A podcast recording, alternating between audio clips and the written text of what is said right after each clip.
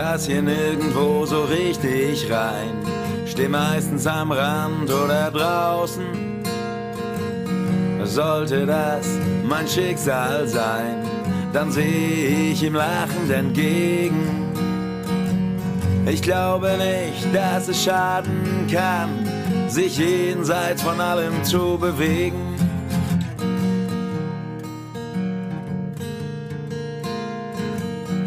Hallo, mein Name ist Adam Bayer. Ich bin Mitte 40 und habe vor circa zwölf Jahren ADHS diagnostiziert bekommen. Im Norden des Landes, im dörflichen Speckgürtel einer kleinen Stadt, in der ich meine berufliche Nische im sozialen Bereich gefunden habe, lebe ich als Teil eines unkonventionell gewachsenen Patchwork-Geflechts meiner Familie. In diesem Podcast erzähle ich über die Zeiten vor und nach der Diagnose. Ich begrüße alle, die selbst von ADHS betroffen sind, einen Betroffenen kennen oder sich einfach nur für das Thema interessieren. Und ich will euch als behandelter Patient meine Geschichte erzählen, wie ich bin, wie ich fühle und wie es mir persönlich erging oder ergeht. Das ist mein Leben auf Umwegen.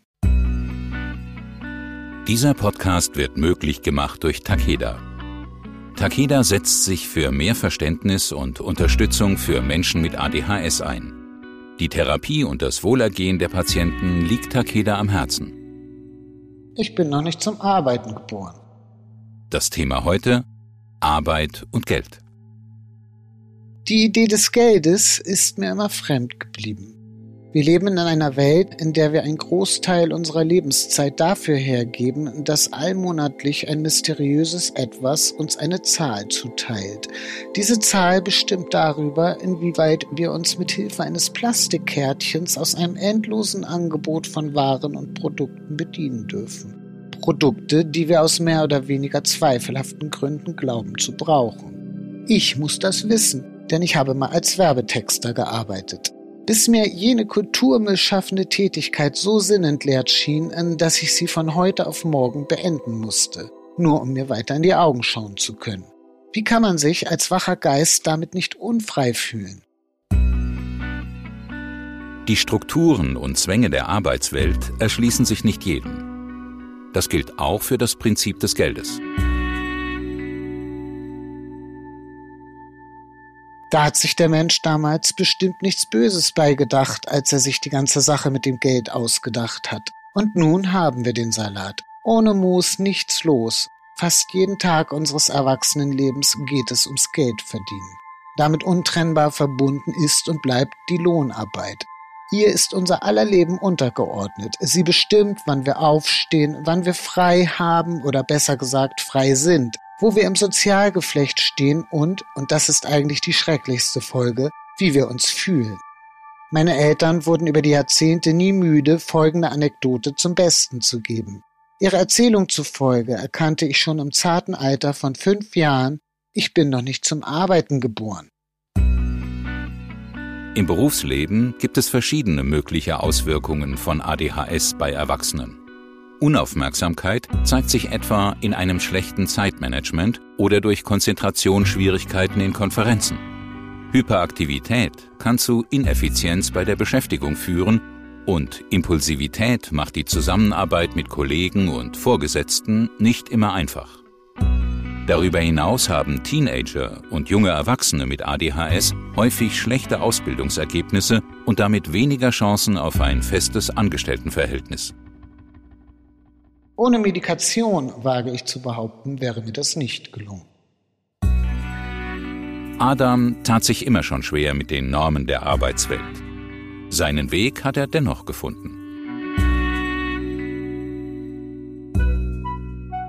An dieser Stelle nun die notwendige Frage, wie war es denn letztendlich bei mir? Dazu vorab, ich arbeite inzwischen seit circa zehn Jahren als Quereinsteiger im sozialen Bereich mit Wohnungslosen. Ich konnte diesen Posten für alle Beteiligten sinnvoll ausgestalten, mir einen Namen machen und vielen hundert Menschen helfen. Ohne Medikation, wage ich zu behaupten, wäre mir das nicht gelungen. Ich habe erfolgreich eine kaufmännische Ausbildung absolviert. Diese habe ich nur begonnen, weil ich es verschusselt hatte, Studienunterlagen fristgerecht abzugeben.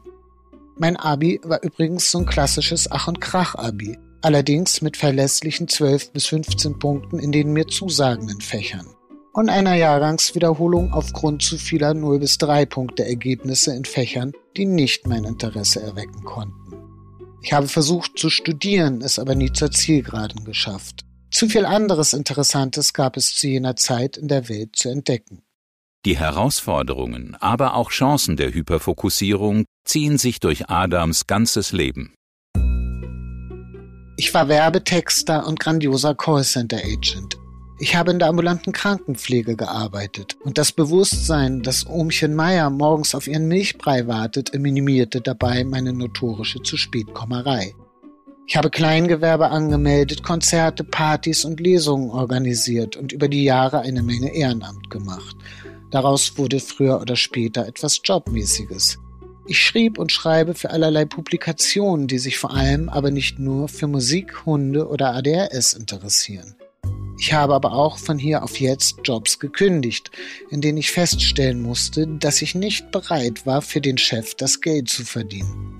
Ich habe spontan Jobangebote angenommen, ohne vorher auch nur irgendetwas zu prüfen. Zum Glück ist alles gut gegangen.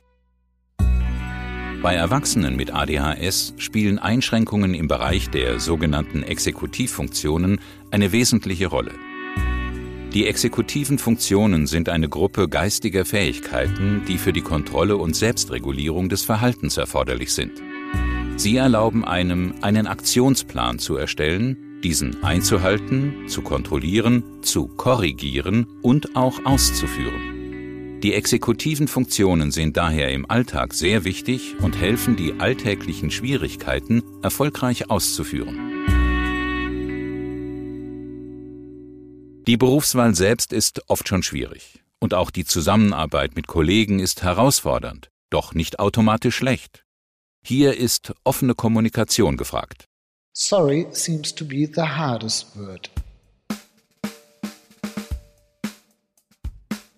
Den meisten Kolleginnen und Kollegen werde ich wohl in angenehmer Erinnerung bleiben. Immer eine Idee, stets hilfsbereit, nie karrieregeil.